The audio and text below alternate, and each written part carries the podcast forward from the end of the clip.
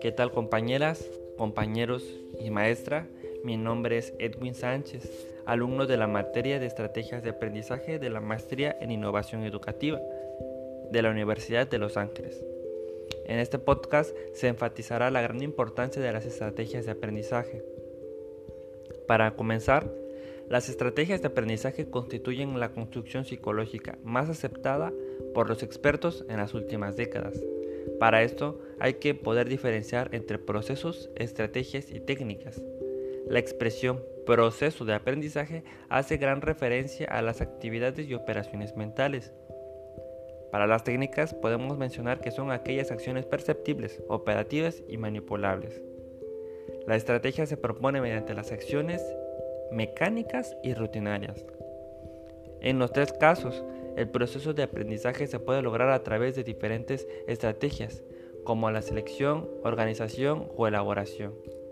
También pueden utilizar diferentes técnicas, como el subrayado, el mapa conceptual, la interrogación. Las estrategias están al servicio de los procesos y las técnicas al servicio de las estrategias.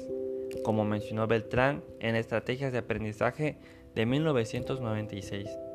Es por ello que las estrategias de aprendizaje tienen que ver con la capacidad, ya que la capacidad de aprendizaje se basa fundamentalmente en el despliegue de tres importantes habilidades, como es la selección, organización y el procesamiento de la información. Estas habilidades son estrategias cognitivas, las que nos permiten transformar la información en conocimiento. Sin ellas, la información no tiene ningún sentido ni valor.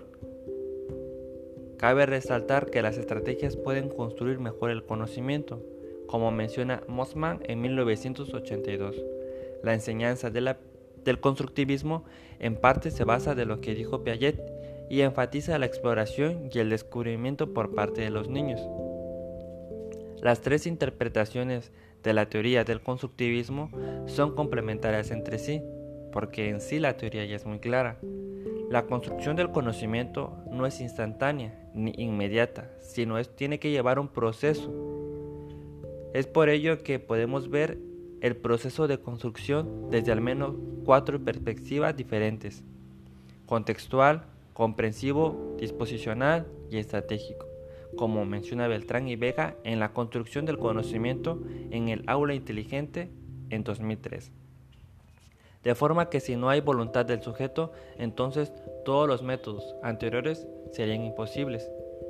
Dentro del área de aprendizaje se incluyen estrategias de autorregulación, planificación y seguimiento de revisión.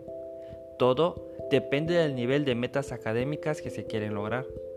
Aunque en general la relación entre los componentes metas de desempeño y las estrategias cognitivas es positivo para los estudiantes, en algunos casos se ha encontrado que no es factible. Por tal motivo, antes de enseñar es necesario comprender el conocimiento de las estrategias por parte de los estudiantes y en su práctica del trabajo. Una forma rápida de poder diagnosticar las estrategias de aprendizaje es utilizar algunos cuestionarios que ya se tienen existentes y poder compararlos con, el perfil de otros alumnos.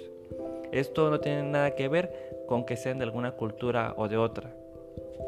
Cada una de las estrategias de aprendizaje están afines con la calidad del aprendizaje de los estudiantes, porque pueden identificar y diagnosticar las razones del rendimiento escolar.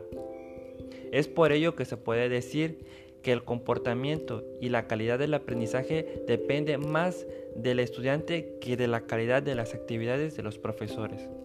Me despido de ustedes con las icónicas palabras de Abraham Lincoln. El conocimiento es la mejor inversión que se puede hacer. Hasta luego compañeros.